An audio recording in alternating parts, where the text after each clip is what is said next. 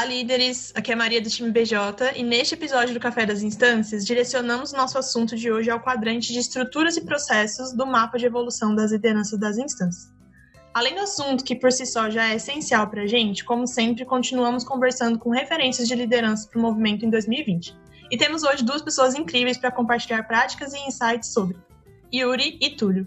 Amigos, bem-vindos e obrigado por aceitar o convite do café.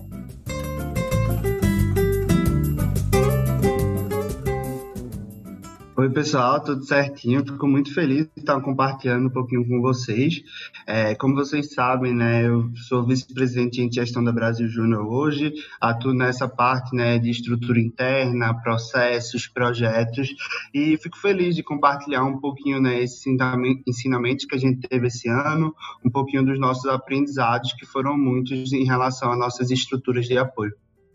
Olá, pessoal, aqui é o Yuri. É, atualmente estou como vice-presidente de negócio da VJ. Também estou muito animado para esse café que a gente está tomando junto. Espero que a gente consiga aí contribuir bastante. Sem dúvidas, enquanto negócios da Brasil Júnior, é, a gente conseguiu desenvolver muitas coisas e muitas estruturas para dar um suporte um pouco mais para o modelo de negócio e, e melhorar um, ainda mais a performance tanto dos nossos produtos, mas também dos nossos processos como um todo. Então vai ser um prazer compartilhar um pouquinho desses aprendizados com vocês. Boa, gente. Bem-vindos mais uma vez. Começando com a nossa primeira perguntinha, né? Desse momento do ano em diante, nós começamos a acelerar o nosso ritmo de trabalho por conta do final do ano cada vez mais próximo e da maior urgência pelo alcance dos nossos objetivos.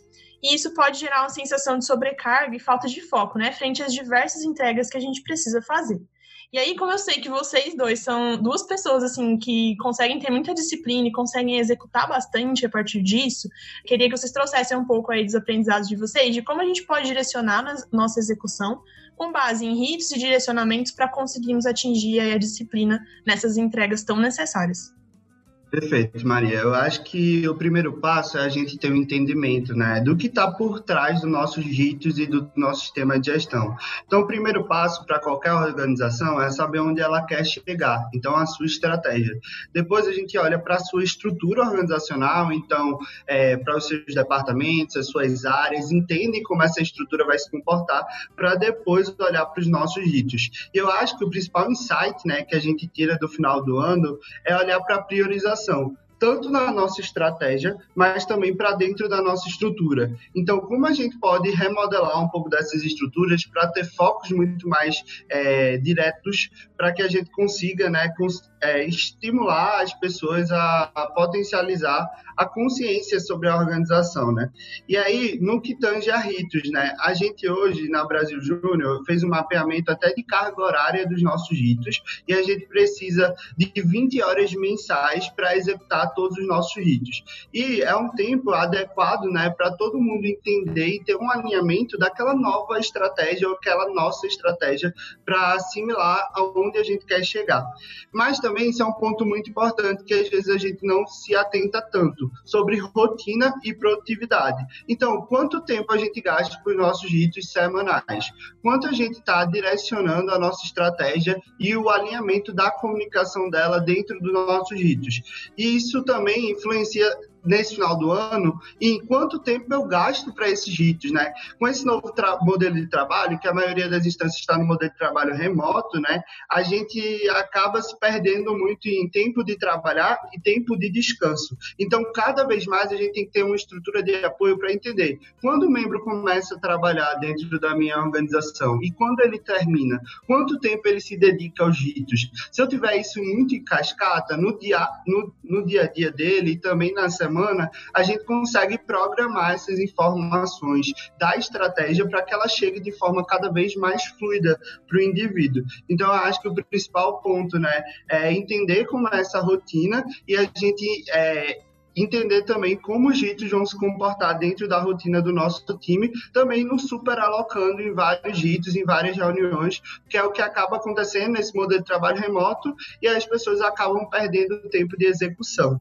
E aí também um ponto que eu aprendi muito esse ano foi sobre ter um indivíduo cada vez mais engajado com o rito. Então, se ele não sabe por que faz aquele rito, como faz e o que faz, a gente acaba perdendo a constância dos ritos. Então, para o indivíduo está engajada, a gente tem que cada vez mais padronizar. Então, esse ano a gente buscou padronizar as nossas reuniões de squad, de tribo, é, reuniões de diretoria, imersão, com pautas muito claras de que informações a gente precisa ter, para que a gente não tenha uma sobrecarga e também não sempre não tenha um direcionamento para é, aquele rito específico. Então, eu acho que isso está muito atrelado. Às vezes, a pessoa não sabe o porquê aquele rito tem que acontecer e o porquê ele é importante e acaba deixando de lado, ou como vai acontecer e acaba deixando para a última hora e fica uma construção que não é tão agradável para todos os membros da equipe e também o que ele vai fazer ali para que ele chegue com a informação correta para direcionar aquela estratégia.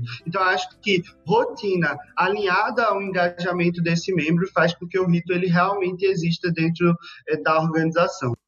Boa. E acho que Túlio me lembrou de, de um aprendizado também bem legal assim que a gente teve esse ano e que é, eu não tinha tanta visão assim ano passado, quando eu estava na presidência da FEGESP, e que esse ano eu consegui amadurecer bastante, foi em relação a como que a gente consegue monitorar e mensurar, né, esse, esses hitos eles estão sendo de fato assertivos, né? Então, desde ter muito claro, né, as noções de sucesso no começo do mês, é, seja a nível estratégico, tático, operacional, né? Então, aqui na BJ a gente trabalha com OKRs, né, na, no nível estratégico e no nível tático, e no nível operacional a gente trabalha com KPIs, né? Sem dúvida, entender né, o que, que é um cumprimento de um KPI, como monitora, como entender se aquele avanço ele está dentro do previsto ou não, eu acho que ele me ajuda muito a entender a assertividade né, desses itens. Então, complementarmente assim a, a, rotina, né, e até um rito dentro dessa rotina, análise dessa estratégia, entender um pouco mais, né, do o que eu estou fazendo, se isso está avançando os resultados esperados ou não. E a gente tem feito revisões assim quinzenais da, da operação, né, para entender se o que a gente tinha desenhado no começo do mês está fazendo sentido ainda, está levando o resultado que a gente espera a nível tático e estratégico. E, e se não, a gente para, revisa, seja mudar um indicador, seja mudar toda a estratégia operacional, assim, né? Então, em, em casos desse, já tiveram casos esse ano que a gente teve, né, que mudar todo um grupo de KPIs. Teve momentos do ano em que a gente alterou simplesmente é, a métrica que não estava sendo possível de mensurar como a gente acreditava, ou até mesmo uma meta que é, a gente despriorizou e eliminou um KPI, por exemplo. Então, acho que é muito importante a gente é, entender se esses hitos, né, eles estão existindo para responder à nossa estratégia, né? Porque no fim do dia, se a gente está fazendo alguma coisa que não está sendo mensurado e não está avançando e não está caminhando para o resultado que a gente quer no fim do ano, talvez essa coisa ou ela não está bem desenhada e a gente talvez esteja fazendo, gastando muito mais energia com ela do que a gente deveria, ou ela talvez nem tenha que existir, né? Se ela não está alinhada da nossa estratégia, ela talvez não seja um rito que seja necessário estar tá continuando acontecendo, ou talvez é um rito que vai ser despriorizado caso surja uma demanda ainda maior de algum dos outros ritos que estão linkados à estratégia. Então, sem dúvida, essa consciência assim que que eu desenvolvi esse ano assim, por conta da, dessa metodologia de, de desenho de estratégia, cascateamento e desdobramento das metas, assim, é, com certeza está deixando com que a minha rotina seja mais ágil e seja mais fácil para mim entender o que que eu preciso priorizar naquela semana e principalmente, né, eu acho que o que mais acontece aí, né, a gente planeja a semana lá no começo e daí chega terça, quarta, quinta-feira, surge um monte de demanda nova e a gente precisa realocar e repriorizar tudo que a gente havia desenhado, né. E é sempre isso a gente precisa recorrer à estratégia, né? Então, putz, quais são os ritos, quais são essas demandas que vão é, alavancar os resultados do que a gente tinha planejado ou coisas novas que a gente vai ter que inserir aí dentro desse planejamento para poder avançar nos resultados que a gente espera entregar no fim do ano. Boa, amigos, perfeito. E galera, para quem tá ouvindo, assim, né? É, se vocês não têm tanto domínio, tipo, ah, o que é um OKR, o que é, uma, é, o que é um KPI, lá na nossa, porta, na nossa plataforma de conteúdos para as instâncias no portal, a gente tem conteúdo sobre isso. Inclusive, para quem tá ouvindo já na segunda em que a gente vai lançar esse podcast, eu vou indicar para vocês, junto com a divulgação desse podcast, esses conteúdos. Mas, de qualquer forma, eles estão lá no portal e também troquem uma ideia com a gente, assim, se vocês é, quiserem aprofundar em algum ponto, beleza? E aí, para o nosso segundo ponto, né? Quando nós olhamos para o foco no outro, no mapa mesmo, o direcionamento é sobre dar suporte e direcionar a execução do nosso grupo. Nesse foco, podemos relacionar muito com a instância enquanto organização ter ou não ritos definidos e claros de gerenciamento de grupos, de times. Mas, independente da instância ter ou não esse direcionamento claro através de ritos, como eu posso garantir, enquanto liderança, que estou proporcionando isso ao meu grupo? Massa, Maria. É, eu acredito que tudo parte né, da gente entender que as pessoas são diferentes, que têm motivações diferentes, histórias diferentes, e tudo que engaja ela também é diferente. E aí foi um ensinamento que eu tive muito esse ano, né? Olhando para o é, ciclo tático da Brasil Júnior e quem era responsável por ele, como a gente consegue é, desenvolver um lado mais gerencial em algumas pessoas específicas para que esse tático realmente chegue até a ponta dentro do time.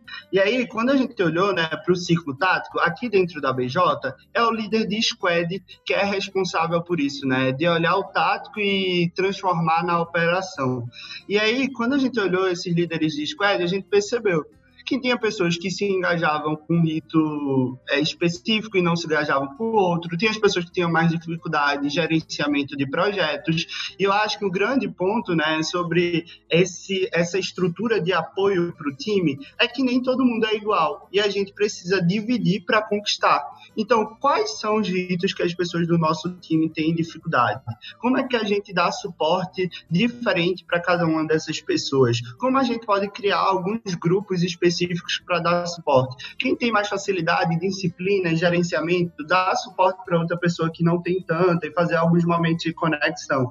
Então, eu acho que a partir do momento que a gente entendeu que na nossa jornada de líder de squad, a gente precisava olhar para os líderes de squad de forma diferenciada e dar um suporte específico para cada um deles, foi quando a gente conseguiu é, perpetuar o rito dentro da organização e fazer com que essa estrutura fosse mais bem difundida. E outra coisa também que ajuda muito é um plano de comunicação da sua estratégia dentro da sua instância, né? Então, quais informações esse time precisa ter para executar? Porque às vezes a gente quer saber de tudo é, e acaba sendo muita informação para que a estratégia seja executada. Então, é muito importante que, enquanto gente gestão, enquanto pessoas que olham para essa estrutura de apoio do grupo, a gente saiba aonde a gente tem que dar holofote e para quem. Então, é, a gente tinha muita dificuldade no começo do ano com sistema de gestão, né? Então a gente fazia monitoramentos semanais, a gente fazia com que todo mundo é, tivesse aquela, aquele olhar para o preenchimento da planilha dos nossos OKRs, mas a gente viu que em julho o sistema de gestão já rodava de forma mais de forma mais clara, né, para todo mundo do time. E aí a gente começou a ver, mas a, a, gestão de projetos talvez não ande tanto. Então a gente vai começar a mudar um pouco os monitoramentos para a gestão de projetos. Então, é entender quais são as principais dores da instância atualmente em relação a essas estruturas de apoio e como dar holofote, né, como dar visibilidade a ela para todo o time e também quais informações precisam chegar para o time, para não ficar uma chuva de informações e ninguém entender muito bem o que precisa saber para executar melhor o seu trabalho. E como eu falei no, na primeira pergunta, né, é, o olhar para esse final do ano é um olhar de priorização. A gente tem que tra é, trazer a comunicação de forma mais clara e mais segmentada. A gente tem que dar uma, um suporte de forma personalizada e de forma que ataque a dor que a pessoa está necessitando, então priorizando aquela dor. E o último ponto que eu acho também que é importante trazer é sobre a educação da liderança, né? E da jornada da liderança qual o papel dos líderes dentro desses ritos e dentro dessa estrutura de apoio. Então, se a gente não tem as lideranças formais executando e trabalhando para que esses ritos virem rotina, é, geralmente a gente não consegue ter aquele rito acompanhado, aquela estratégia sendo acompanhada. Então, o que a gente fez esse ano, né, foi educar muitas lideranças. Então, como o pulso deve ser? Ele acompanha o quê? Os OKRs, como as atividades eles têm que ser acompanhadas pelos sistema de gestão de projetos. Então, todo mundo faz uma revisão do sistema de gestão. Então, trazendo esses pilares de avaliação do time para a liderança também, foi muito importante para trazer aquela visão do que o líder precisa fomentar no dia a dia, naquele contato individual, porque é quem mais conhece sobre o seu time, né? Eu não posso hoje, né, trazer planos de ação muito assertivo para a Maria, que é da área de desenvolvimento de distância, mas sim para as pessoas que são mais da minha área, para Cíntia, para Paulo, para Marcilo, porque eu tenho mais contatos com eles no dia a dia e eu sei quais são os pontos de dores em relação à jornada e à estrutura do time. Acho que um ponto muito importante que fica vivo para mim quando a gente está falando de promover agilidade e integração é o quanto que a gente consegue, né, nesses hitos, né, então nesse trabalho que tudo comentou, sobre a gente conseguir é, fomentar e deixar muito claro o papel da liderança é, para com o time, né? A gente entender nesse, nesse contexto quais são as responsabilidades de integração de cada um dos níveis, né? Então, não adianta, né, a gente colocar toda a responsabilidade de deixar a organização sendo cada vez mais conectada e gerando cada vez mais resultados e ser mais integrada somente para as lideranças, para a diretoria ou para as pessoas que são responsáveis por liderar os projetos, se a gente não conseguir fazer com que todo o time né, esteja o tempo todo é, se conectando com pessoas que têm interface, com projetos que rodam em conjunto, é, com ações né, que envolvem outras organizações, então, que envolvam as federações, que envolvam os núcleos, que envolvam empresas juniores, que envolvam empresas externas, e a gente não ter essa, essa postura de todo o time da Brasil Júnior de forma única, né, de que a gente precisa trabalhar com essa integração e com a otimização dos processos, né, a gente acaba criando um monte de ritos que, na verdade, isso poderia ser encurtado em um, dois, assim. Então, acho que é muito importante esse trabalho também de acompanhamento da diretoria, acompanhamento das lideranças dos projetos, então, no caso aqui da BJ, né, dos líderes dos squads, com os times dos squads, assim, de conseguir, né, incentivar com que cada vez mais o, o próprio time, né, a pessoa que está tocando a operação, ela entenda qual que é o caminho mais curto que ela vai fazer para ter aquele ponto de interface, né? Seja internamente na Brasil Júnior, seja uma conexão com uma outra organização, é, para que a gente consiga ser cada vez mais ágil nas nossas entregas.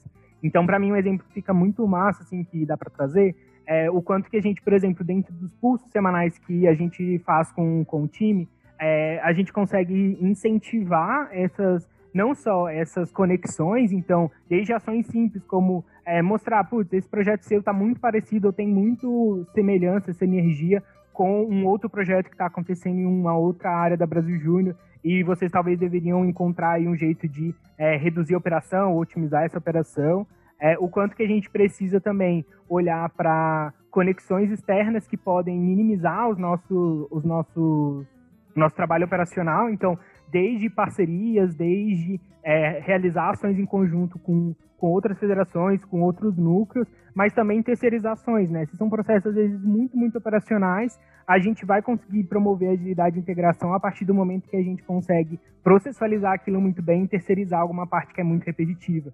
Então, hoje na Brasil Júnior a gente já tem algumas coisas que são terceirizadas, principalmente a, a tarefas que são muito repetitivas, e, e o time consegue ficar numa posição de entender os resultados daquilo, criar os próximos direcionamentos, ter uma visão mais estratégica e mais sistêmica, e aí sim, né, a gente começa a falar de fato do sistema de gestão ele ser ágil, porque somente a partir do momento, né, que a operação, né, ela acaba sendo meio que rápida, sendo ágil, sendo é, integrada e com poucos, poucos, não poucos processos, mas tipo que esses processos eles sejam rápidos mesmo, então que tem um curto tempo de duração e a gente consiga monitorar e medir os resultados de uma forma rápida, a gente consegue otimizar muito, muito bem esses processos e aí a gente fica perdendo pouco tempo batendo a cabeça na parede e mais tempo entendendo os resultados disso e dando os próximos passos, né? Então a gente começa a evoluir cada vez mais, desde a nossa estratégia até mesmo a qualidade e a, a quantidade de entregas que a gente vai estar tá fazendo. Teve uma coisa que o Yuri falou que me relembrou um ponto muito importante, né? Quando a gente está falando de promover agilidade e integração, a gente olha muito para o funcionamento do time, né? Então, os processos, as políticas que dão base a isso, mas a gente também não pode esquecer da gestão do time. Então, até com a metodologia que eu estava lendo e estou tentando implementar em alguns processos que a gente está tocando aqui na BJ, que é o engajamento Magic, ele fala do pilar de conexão, que quando a gente conecta o grupo todo, a gente sempre tenta conectar o grande grupo, né? As pessoas que estão é, em todas juntas, em imersão, em formação de time. Só que a gente tem que entender que aquele grande grupo ele é composto por microgrupos, então pequenos grupos que vão juntos fazer aquele grande grupo. Então é muito mais fácil a gente conectar uma dupla, um trio, um quarteto dentro do nosso time do que o grande grupo. Então tentar também né, entender quais são as pessoas que precisam dessa conexão, como é que a gente, antes de olhar para o profissional, promove uma ação para conectar o pessoal e o é, cultural da organização para que esses processos funcionem. Então, muitas vezes, né, algumas, é, algumas questões de agilidade e até de integração está muito atrelado a que esse time não tem consciência do qual é a forma de trabalho do outro. Então, eu acho que é muito importante também é, entender como está a formação de time para ver se a dor está na formação ou nos processos, para que os dois caminhem juntos né, para um resultado final para promover cada vez mais agilidade e integração. Boa, gente. É, depois de olhar então para um foco mais na minha execução, nas minhas entregas, como eu direciono o meu grupo, a gente também fala nesse quadrante sobre o entendimento da rede, assim, né? E como que a gente busca, então, aprofundar o entendimento da rede para direcionar a evolução dela, né? Então, no ano de 2020, estamos buscando desenvolver ainda mais a nossa compreensão da rede através de dados. Já falamos disso em diversos momentos e dessa importância, né? Temos também hoje muitas ferramentas acessíveis e disponíveis para isso, que facilita a nossa análise, né? Mas mesmo que eu tenha esse rito claro de analisar constantemente a rede, de olhar para dados, como eu gero reflexo disso no meu trabalho para garantir que de fato eu estou direcionando a evolução da rede rumo aos resultados e não só olhando aqueles dados como um rito meu. Boa. Eu acho que quando a gente olha aí para os últimos anos do MED, né, a gente percebe uma, um amadurecimento né, na parte de análise e monitoramento dos dados que sem dúvida, assim, nos últimos dois anos a gente deu saltos aí muito importantes. Acho que esse ano até mesmo, né, que a gente tem no dashboards cada vez mais integradas, com o mapa estratégico das instâncias, com, enfim, várias ferramentas aí para nos apoiar. Sem dúvida, a inteligência de, de dados que a gente tem hoje da rede é muito superior a, sei lá, quando quando eu estava lá em 2016 no núcleo, é, a gente tinha ainda auditava projeto no Drive, assim, então é muito legal assim ver essa evolução. E sem dúvidas, né? Acho que antes a gente tinha muita dificuldade de ter os dados, e aí a grande dificuldade, a grande mensagem que a gente sempre ouvia né, no, no trabalho da federação é que a gente precisava coletar muitos insumos e ter para conseguir ter as respostas que a gente precisava. Mas hoje, né, no sentido mais quantitativo, a gente tem muita informação e algumas coisas no qual também a gente já consegue diagnosticar de maneira muito fácil e ágil pelo portal BJ, pelo dashboard, pelas coletas que a gente tem rodado. E sem dúvida agora, né, e até quando a gente olha para as metodologias que a gente vem é, utilizado, né, esse ano a gente está falando muito de UX Research. E o último passo, né, a última etapa dentro do UX Research, a gente é de fato chegar na, nas hipóteses e conseguir ter, tirar direcionamentos a partir desses dados. Então não adianta a gente só compilar os dados, chegar em insights e desses insights a gente não transformar isso em plano de ação, assim, né? Então é muito, muito importante que a gente consiga olhar para os nossos dados, buscar padrões, a partir desses padrões a gente encaminhar planos de ações, né? E como que a gente faz isso no dia a dia, né? Então, acho que algumas coisas são importantes, né? A partir do momento que a gente consegue é, segmentar esses dados e analisar eles periodicamente, a gente precisa é, criar né, essas hipóteses de planos de ação e ir validando essas hipóteses, né? Muitas vezes a gente acaba criando hipóteses e, e não toma elas como hipóteses, toma elas como certezas, assim, né? Sendo que a gente está tirando uma interpretação nossa sobre os resultados que a gente está tendo. Então, é, para a gente conseguir ter uma operação mais ágil, conseguir corrigir, consertar é, possíveis erros dentro da nossa, da nossa operação, é, seja com a rede, seja internamente na organização, é muito importante que a gente, ao longo do processo, né, consiga ir validando se aquilo está de fato funcionando. Então, coisas simples, como, por exemplo, dentro de um trabalho com guardiões das EJs, a gente ter entregas claras a cada quinzena, a cada mês, noções de sucesso que precisam ser alcançadas, seja por esses guardiões, seja por essas EJs em conjunto com os guardiões. E aí, a partir disso, né, a gente consegue ir entendendo, putz, na primeira quinzena, uma J apenas conseguiu cumprir aquele desafio que a gente estava fazendo. Talvez a hipótese que a gente estruturou lá atrás e que está direcionando o nosso trabalho de suporte para aquela J está errada. Ou talvez a gente não conseguiu fazer o melhor match, porque a dor que a gente validou, que a gente levantou para fazer o match daquele guardião com aquela EJ estava errada. E aquela pessoa não vai ser a melhor pessoa para acompanhar aquela empresa júnior. É, e talvez a gente precise colocar alguém que tenha mais conhecimento sobre determinado conteúdo ou que tenha um modelo de trabalho diferente, porque aquela EJ é, tem uma outra dinâmica de trabalho. Então é muito importante, né, que a gente nunca tome como verdade absoluta qualquer plano de ação que a gente tome, né? E esteja sempre muito aberto para entender é, o que que não está dando certo e entender que isso geralmente é porque a gente teve algum erro na operação e ou no desenho dessa estratégia dessa operação que no fim do dia leva a um erro na operação. Então, e, e para isso eu acho que é muito importante, né? A gente está o tempo todo entendendo o que está rolando em outros lugares, né? Então, entendendo o que está rolando em outras federações, em outros núcleos, para a gente conseguir ter um repertório de boas práticas muito grande. E a partir desses repertórios de boas práticas, quando eu identifico um erro na minha, na minha validação, eu consigo rapidamente já implementar um novo plano de ação. Seja uma nova, um novo estímulo, uma nova campanha que eu vou lançar para minha rede, um novo modelo de suporte direto para minha empresa júnior, ou um novo rito de gestão para conseguir gerenciar o time que está acompanhando essas EJs, ou um novo rito de gestão para a gente conseguir é, monitorar os resultados melhor, ou uma nova forma de inserir um parceiro para conseguir é, acelerar os resultados ou para gerar mais experiência para a galera que está participando e isso aumenta o engajamento. Então, acho que é, são coisas simples assim que a gente faz, mas que no fim do dia estão dizendo para a gente que a gente precisa estar tá, de forma cíclica validando as coisas que a gente tira de análise desses dados, né? Não é só ver se ah, a gente fez tal ação e não aumentou o número de Jotas no verde. Ah, então aquela ação foi cancelada. Não, o que, que foi dentro daquele conjunto de premissas e de ideias que surgiram, de insights que surgiram daquela análise que vocês fizeram, que não gerou resultado? Porque às vezes a gente está mudando coisas que estavam fazendo bem, assim. E aí a gente muda tudo porque a gente simplesmente não conseguiu fazer uma análise boa, assim, do que está acontecendo. Então, acho que a gente para de analisar os dados crus assim e começa mais a entender a qualidade do que é, daquilo que a gente está entregando de forma mais constante. Show, Yuri. E eu acho que um, uma coisa que fica muito viva para mim, né, é qual é o papel da liderança dentro disso tudo, né? Hoje a gente está numa era de abundância de informações e de dados, e eu acho que o papel da nossa liderança é incentivar o nosso time a se questionar sobre alguns padrões. Então, eu até estava fazendo curso na semana passada, né, e ele falou muito sobre uma matriz do conhecimento, que a base é o que a gente sabe, o meio é o que a gente não sabe e o final é o que a gente não sabe que não sabe, né?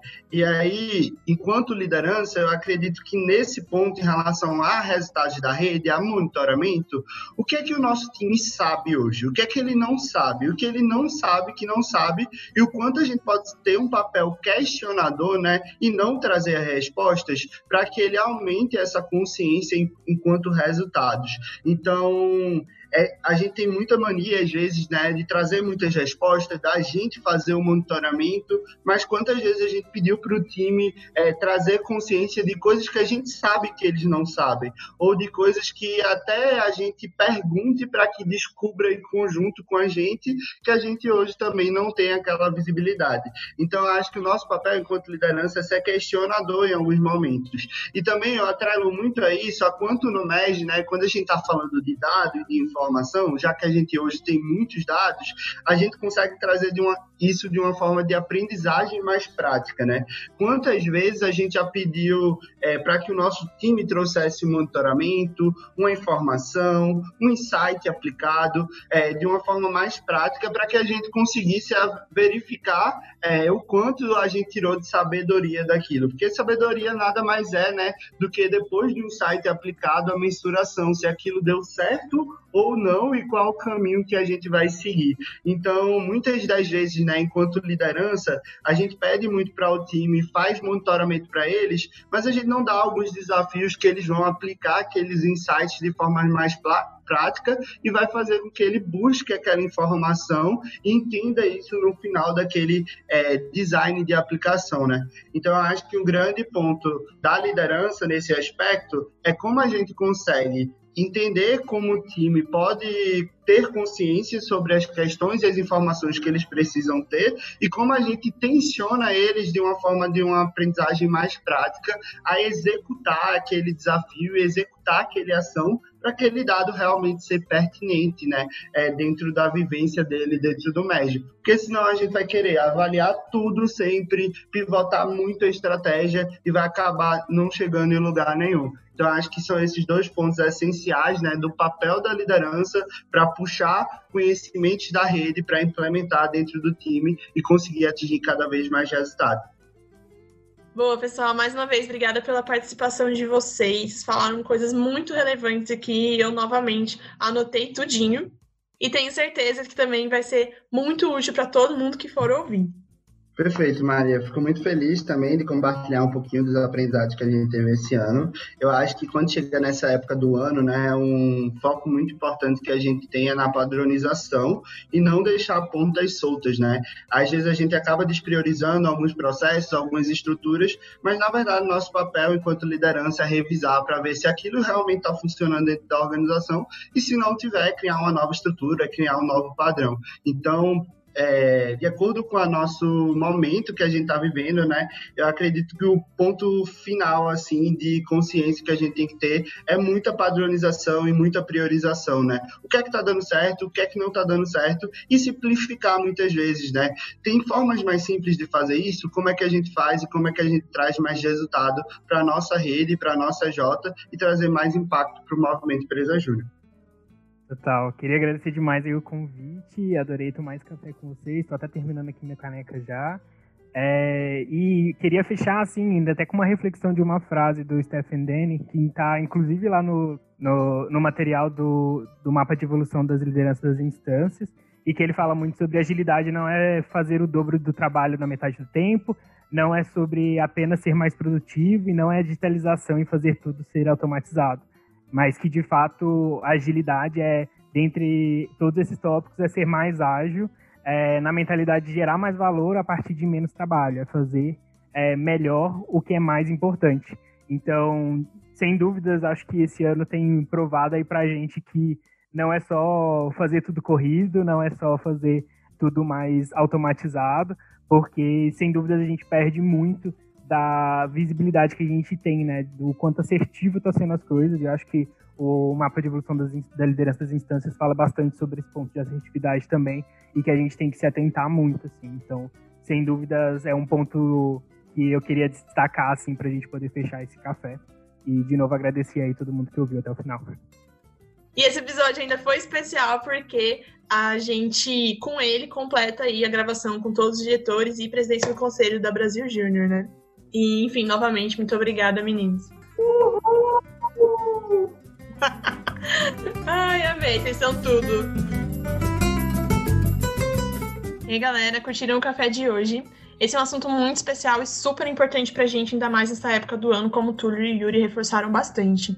E não se esqueçam de olhar lá no nosso portal de conteúdos para as instâncias no portal BJ, porque lá tem diversos conteúdos que direcionam muito essa execução, né? Então, se algum termo que os meninos usaram talvez não tenha ficado muito claro para vocês, ou vocês querem aprofundar ainda mais nessas temáticas, é só procurar lá que a gente já tem diversos vídeos e artigos para vocês darem uma olhada e aprofundar isso, beleza? Não se esqueçam de seguir a nossa playlist e compartilhar esse podcast com toda a sua instância. Nos vemos na próxima segunda-feira. Até lá!